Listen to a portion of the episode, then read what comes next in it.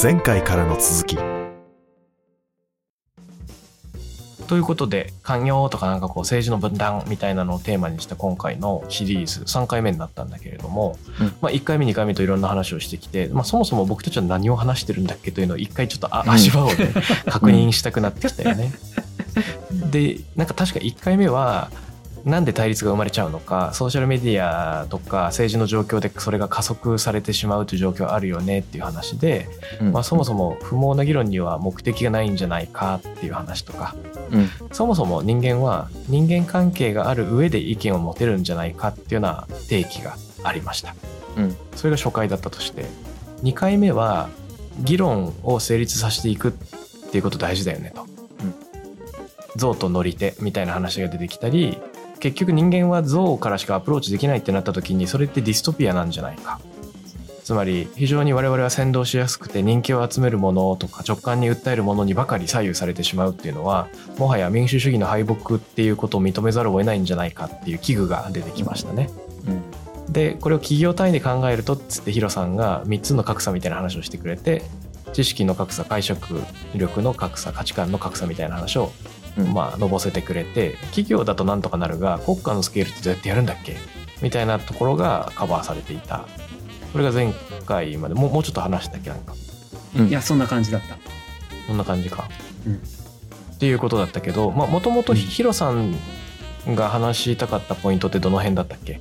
なんで人が排他主義に走ってしまうのか？みたいな。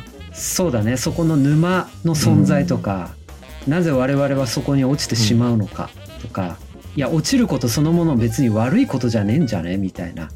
はいはいはいはいはい。でその裏側にある正義ってあるよねっていうね。正義というものは何なんだろうか。本当に正義というのを我々は定義できるのだろうかうん。とかね。不関与になる構造ってやっぱ正義感があるわけじゃない、これは間違ってるみたいな。うん。直さなくてはうんみたいな、なるほど。あじゃあはい。はいはい。孝太郎くん私思うんですけれども。そんな。先生。いやなんというかなんかし神経科学みたいな話によるとねどうやら相手を断罪する自分の価値観に基づいて相手を断罪するみたいな時に脳の中では快楽中枢が刺激されるっていう話があるみたいなんですよね。ドーパミンが出るっていう。うんわかる。うん。だから自分が正しいと思ってることがあって、うん。他者を手段するみたいな時っていうのはもう純粋に気持ちいいと。うんだから炎上みたいなのの騒ぎにソーシャルメディアで人が加担しちゃうとか、うん。ワイドショーで話題になってることでみんなが文句を言うっていうのは単にその気持ちいいからやっている。で他に何か快楽の吐き口みたいなのがない時に安易にそこに流されてしまうっていう側面があるかもしれないですよね、うん。うん。このあたりどうでしょう？うん、やっぱ気持ちよさっていうのはあるんだよね。うん。絶対的に自分が正しいっていうところで正しくないっていう存在を言いまかすっていうことっていうのはなんか出るよねそこはうね、んうんなんで気持ちよいんだろうねホモ・サピエンスはそれがなんでかなんでかねなんでだろうねまあそそっちの方がべ便利だったということなんじゃないあの集団の存続とかのためにそうだねうん、異なる意見を持つ人を攻撃して自分の方のチームとか、まあ、マジョリティとかのチームに組みすることが生存に役立ったからそういう人たちが生き残ったっていうことなんじゃないかな。うん。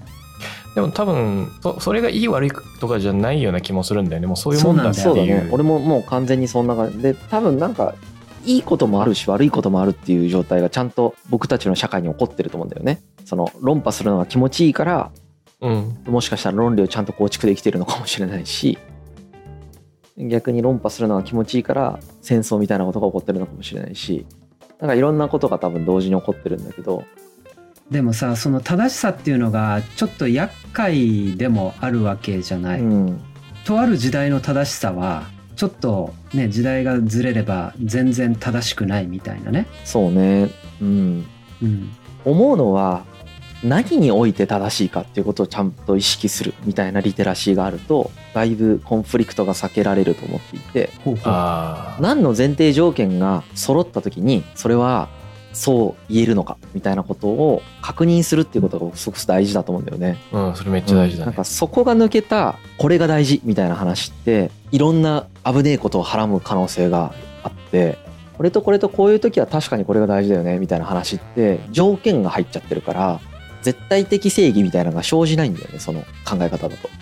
そうそうそうそう。それめっちゃグッドポイントだね、あの面白い話があって2010年の論文なんだけど文化心理学者3人うん。ヘンリッチさんら3人がなんかやった論文ですごく面白い研究があってその心理学的ないろんな調査っていうのは人類の中でもものすごく偏った狭い分野の人たちを対象にした調査がほとんどであるっていう話があるんですよね。うんで欧米出身の教育されているかつ産業化されていて裕福で民主主義を信じているそういう文化圏で暮らす人たちの調査に偏っているっていうことを言うんですうよ。んでこれ欧米の教育された公用化されたっていうのの頭文字を取ると WEIRD で Weird になるんだけどつまり Weird ってなんか変なとか奇妙なって意味があるじゃん。うん。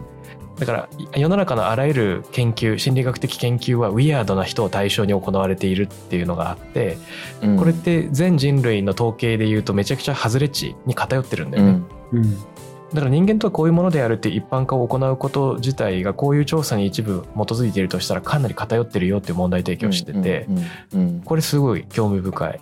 興味深いねうん。でね2週間くらい前に出てきた2週間前って最初か。結局、まあ、いろんな意見があるっていうことの前提にこれが出てくるんだけどうん。1週目にさりゅうちゃんが話してた人間は結局人間関係の中でしか意見を持てないんじゃないかっていうのはこのテーマとすごく関連しててうんうんウィアードな人たちっていうのは基本的にその個があると強く信じていて。うん。うんだからこそまあ個人の権利とか個人の意見っていうのを重んじる文化圏になってると思うんですけど、うんで一方でその東アジアとか世の中のウィアード以外の人たちっていうのは実は結構関係性の世界観で生きてるんだよね。うんうんだから個人の意見っていうのよりもあの関係の網の目みたいなのを重視するって言われてるんですよ、だから個人の利とか個人の意見よりも集団の利とかっていうのを重んじやすいじゃん実際。日本とかも、うん。うん。あの自分の意見は置いといてみんながやる方向をやろうって思ってしまったりすることが、まあ、良くも悪くもあるよね。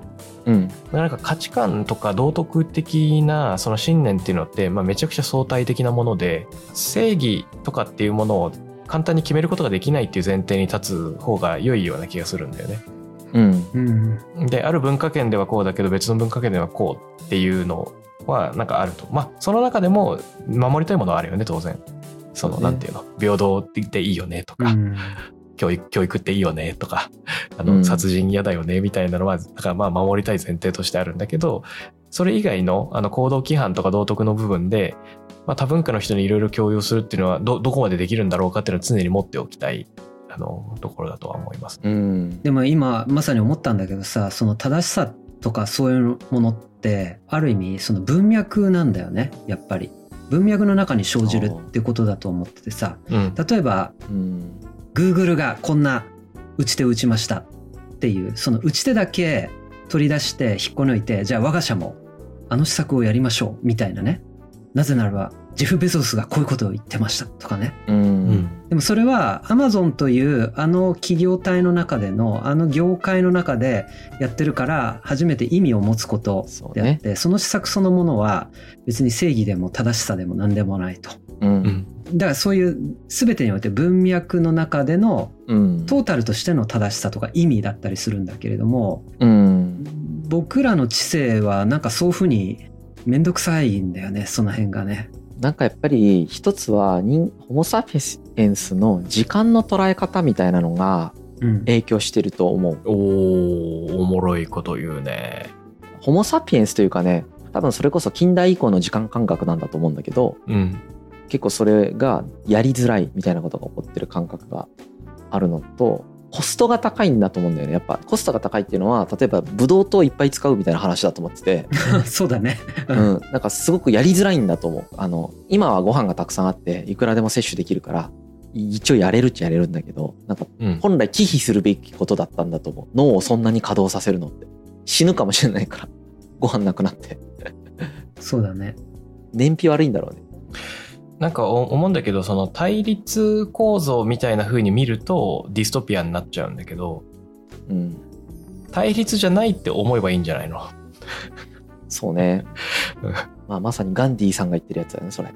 いろんな意見が、まあ、へ並列として存在していて、まあ、そこからどういう結論を導き出すかっていうのは、保守とかリベラルとか関係なく等しい条件として考えうるんだと。ねだからなんかあの、どっちの政党が勝つとかっていうことではなく、まあ、より良い暫定的答えのために議論を重ねるっていう前提。うん。うんでそその時になんだろうその関係性っていうのはやっぱり一個キーな気がしててあの A or B みたいに選ぶっていうよりもなんかなんだろう A でも B でもない何かみたいなさあるじゃん全問答で。うん。で旗が動いているのか風が動いているのかどっちなのかみたいな。うん。いやあなたの心が動いているのだ。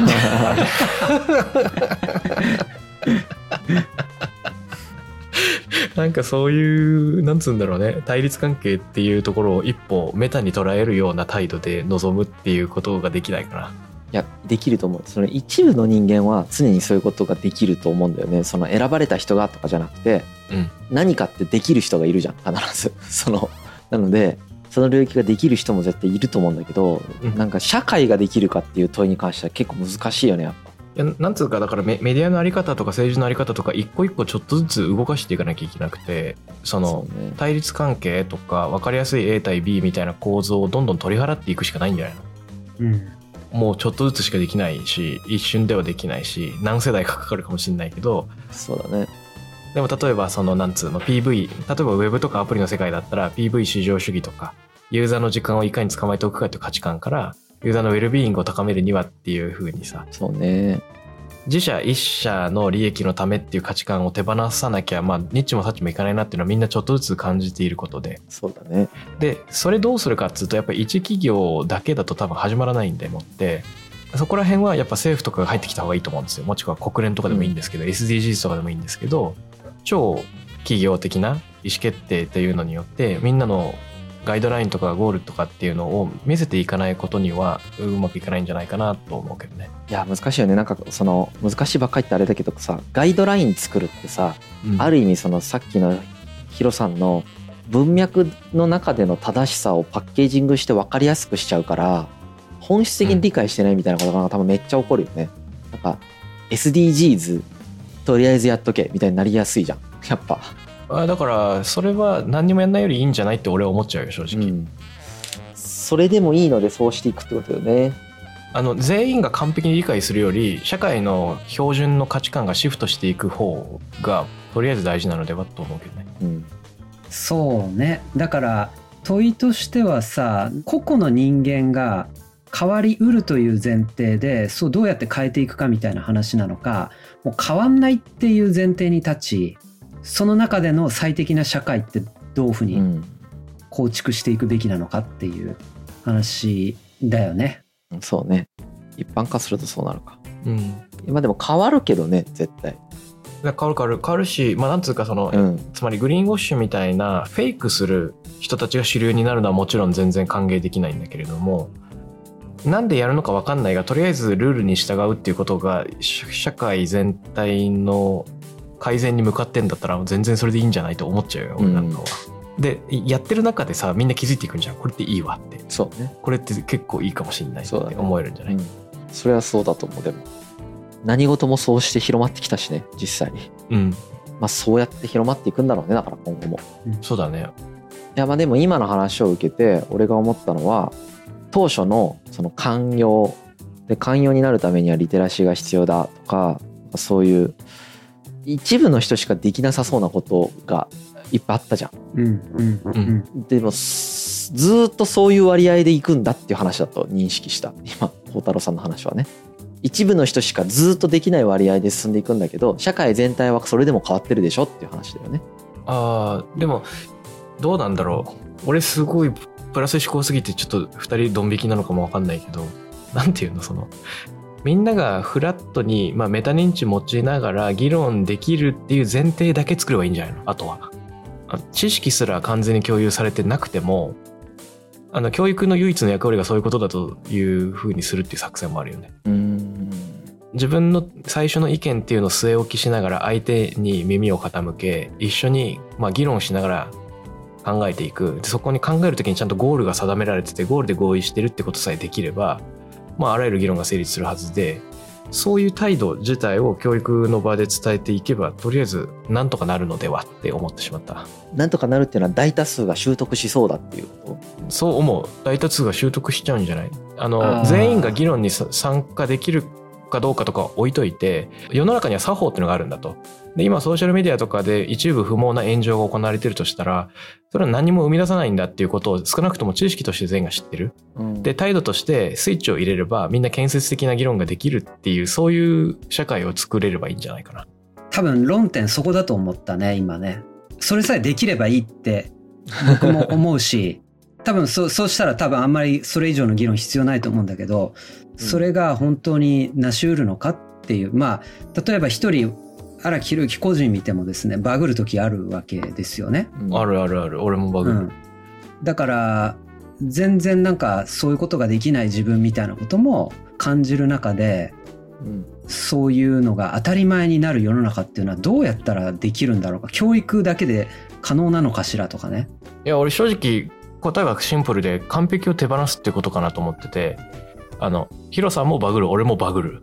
で、えっと、バグリーを取り除くことは基本できない。うん、でバグった時に「ユウバグってるよ」って言ってあげればいいんじゃん。なるほいや マジでそう思う。あの言ってる内容は超わかる。超わかるしそうだなって思うんだけど、それをやったとしてできる人がマイノリティだろうなとも思うやっぱり。まあそうなのかもね。できればそういう人が政治家になってほしいよね。なんつうか。今今別のモチベーションで政治家になってる人が多いように見えてしまうどうしても国会とかを見てると。政治家ね。どいやーでもさ政治家の話するとさ僕はなんか身の回りで政治家になってる人もいるんだけどうん。あの場そのものがそういう議論をできない環境であると思うんだよね。個で見るとむっちゃ優秀なわけさ。うん。うん。1対1で話すとむちゃくちゃ優秀で。そうだよね。みんな賢いしね本当に。賢いし勉強してるし、うん。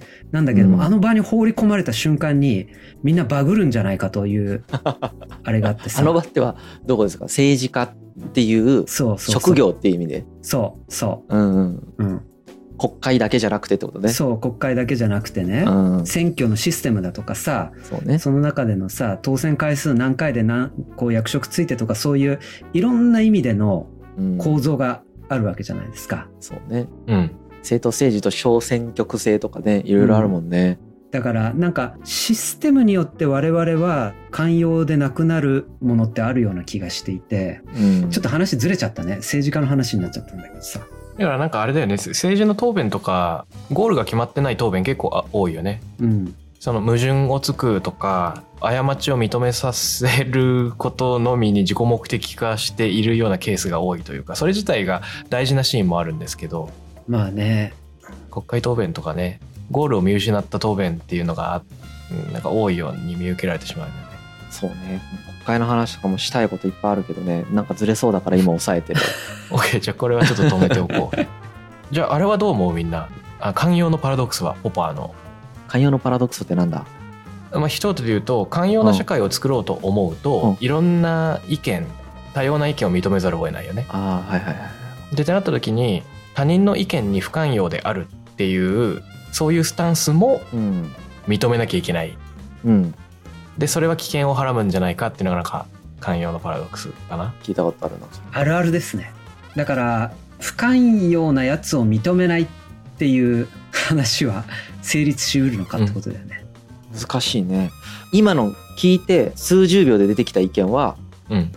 その人だけパージしても成立する。やっぱり寛容な社会は。その人をパージすそる。の人だけパージして不寛容なやつだけパージして寛容な社会は成立すると思う。あーなんか表現の乱暴さやばいな。龍之介ディクテイターシップ感じたね今。やばいね。うん。あのもともとこういう表現ばっか使うからね。えどういうこと？古典ラジオではカッットしてるだけだから、うんうん。えりゅうちゃんの話もうちょっと聞かせて。その今のってさ大前提のルール設計の一番最初の出発点の話じゃん、要はその不寛容だと全てが崩壊するじゃん、それが。うん寛容な社会作ろうね。そこに不寛容が入るとその寛容な社会作ろうねの全てが前提から全崩壊する可能性があるよね。はいはいはいはいはい。でそれを許しちゃうと最初のその初期設定のルールとして成り立ってないっていう感覚があって。うん。でそこが不寛容であるっていうのは哲学レベルで言うと矛盾をはらんでるんだけど社会システムレベルで言うと全然普通って感覚がある僕の中で。はいはいはいはいはい。いやでもねでもねいや僕もそれはわかるんだけれども、うん。最近あのニュースピックスパブリッシングで出てお面白い「オープン」っていう本があってさ。うん。ふむふむ。これであの翻訳者が山形博夫さんなんだけどさ。はいや、はい。山形さんのやっぱね役者の後書きっつうのがむちゃくちゃ面白くてさ。で何言ってるかっていうと自分でオープンだと思ってるやつが一番危ないっていうこと言ってるねじ自分は寛容であると思ってるやつが一番不寛容であるみたいなね、はいはいはい。でそれは何かっていうといや私は寛容ですと。しかし、寛容なんだけどやっぱああいうところは取り締まるべきでこういうのはしっかりすべきででなんとかはしっかりすべきでっていうそういうのの組み合わせによって不寛容になっていくみたいな話があってさ。わかるわかる。なるほどね。組み合わせなんだ。そのさ最初のその不寛容であるやつにはふはパージすべきだっていうそこの扉を開いちゃった瞬間、うん。さらに追加条件が出てくるっていう、確かにね。なし崩し的にいくのはすごくありえますな。うん、これも不寛容なんじゃないかみたいになるもんね。そうそうそうそうどこまでが不寛容かみたいな議論になっちゃうもんね。うん。それはそうかも確かに。判断できないかもそれを。そうなんだよね。これ怖いことだよね。なんかねあ俺ちょっと一瞬話がずれちゃうんだけど、うん。何週間か前何ヶ月か前に DV の本読んでたのにたくさん。たくさん？うん、何冊か読んだんだけどその時最初は DV っていうものは自分とは非常に縁遠いものだっていうスタンスで読み始めたんだけどはいはいはい。DV を受けた人の話だけでなく DV の加害側に立ってる人の聞き取りを読めば読むほど、うん。意外に暴力感じゃないんだよね。うーんなんか社会的に尊敬される仕事してるとか看護師であるとかむしろ博愛に満ちた雰囲気の人の方が暴力振るっちゃうシーンっていうのがたくさん出てくるわけ。で外ではめっちゃ紳士だけど家でだけ殴っちゃうとか結構あるのね。うん。でその引き裂かれに自分自身が一番悩んでるとかっていうのがたくさん加害者の子に出てきてびっくりしたんですよ。はいはいはいはい。でこの時に自分と DV っていうのは縁遠いものだっていう風な前提を持ってることが一番怖いんだなって思っちゃった。なるほどね。なんか自分がいつ加害か被害の立場にもうなり得るっていうようなスタンスでいないとこういうことって多分戦争とかも同じだと思うの。うん。そのうん。戦争するやつは全員悪だ。俺は絶対戦争しないと思ってる人が実は一番危険な可能性があったりするみたいなのと多分同じようなもので、はいはいはい。だから今のヒロさんの話はさもありなんだと、いやそうだよね。うん。うん、思うんだけどヒロさんに一個聞いてみたいがために寛容のパラドックスに関する僕の意見を言うとうん。森喜朗元首相いたじゃん。でなんかララグビーの会合かなんかで女性差別発言みたいなのがあったじゃん、うん。話が長いうん。ぬんかんぬんみたいな。うんでまああれは完全に差別発言だと思うんだけど、うん。その不寛容論者的に言うと、うん。その女性を差別する自由みたいのがあるのではとかっていう話になってくると思うんだよね。だからもしくはあの誰かが不寛容であるっていう自由がある世の中には。うん。でその誰かが不寛容であるっていう自由を奪っていいのかみたいなこれが一個モデルケースとしてありえるかもしれないんだけど、ううんうん。んわかんないけどね。いやそうだよね。そうだよね。で俺が思うのはちょっとそういうことじゃないんじゃないのみたいなのは思うわけ。うんうんうん。その多分ここで言おうとしてる寛容な社会って何かっていうと全員が自分のキャンバスを自分の色で塗っていいよみたいなことだと思ってるのね、うんでそこは自由です。どんな色でもいいです、うん。うんどんな画材使ってもいいですみたいな。で一方で人のキャンバスを奪うとか汚すとか壊すとかはやっちゃいけないよってことだと思うんだよね。そうね。そうだねだから色とか塗り方を選ぶ自由はあるけど人にちょっかい出す自由はないっていうふうに個人的には理解してます。いや同じ同じ。うん。うん。だとすると暴力をしないとかちょっかい出さないっていう最低限のルールのもとに寛容とか自由っていうのが保障されてるってことなのかなと思って。いやそうだと思うよ。ね権利と公共の福祉の問題と一緒だよねそれ。そう。うんでもさどこまでが公共の福祉化問題が常にあるじゃん。いやそうなんです。そうなんです。それがイシューなんだよね。人によって違うじゃん。だから例えばだけどこういう立場の人の配慮が足りないみたいなこと言ってもええ。あるあるある文句言う人いるじゃん。あるある。あんなんさ認められたらさもう何も言えませんみたいになるじゃん。例えばだけど。うん。表現する側とかなんかこういうドラマを作ったらいやちょっとこの人に対しての配慮がないんじゃないかみたいな話をされてしまうと侵害してるつもりないよね。別に。作ってる側とか発表してる側とかっていうのは。けうん。どそれを見て嫌な気持ちになったんだろうね。実際ね。うん。それはどっちの問題なのか問題があるよね。うん。そありますね、うん。または先日ソーシャルメディアで目撃した議論にうん。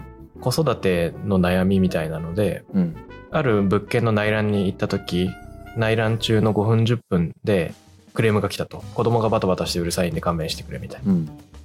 でえっとソーシャルメディア上では子供に不寛容ってすごく辛いなっていう話なんだけどそこにぶら下がるいろんなコメントには、住む側にとってはそれがずっと付き添わなきゃいけない騒音になりかねないのでクレームはなんか権利だと思います。そこは結構議論が平行線のように見受けられたというこれ何をゴールにせ定めるべき議論なのかっていうのは非常に難しいよねいやめちゃくちゃ難しいと思う。えっとね僕は個人的には誰のにとって良くて誰にとって悪いものなのかっていうことの範囲を少しずつ広げていかないとこれはずっと問題として解決できないなっていうふうに思っていて、う。うん。ちょっと意味わかんないかもしれないんだけどうん。今日ねあの結構疲れてるから言語化能力だいぶ下がってるんだけどね。あの。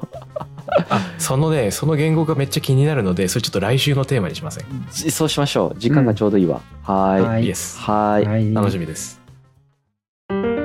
次回へ続く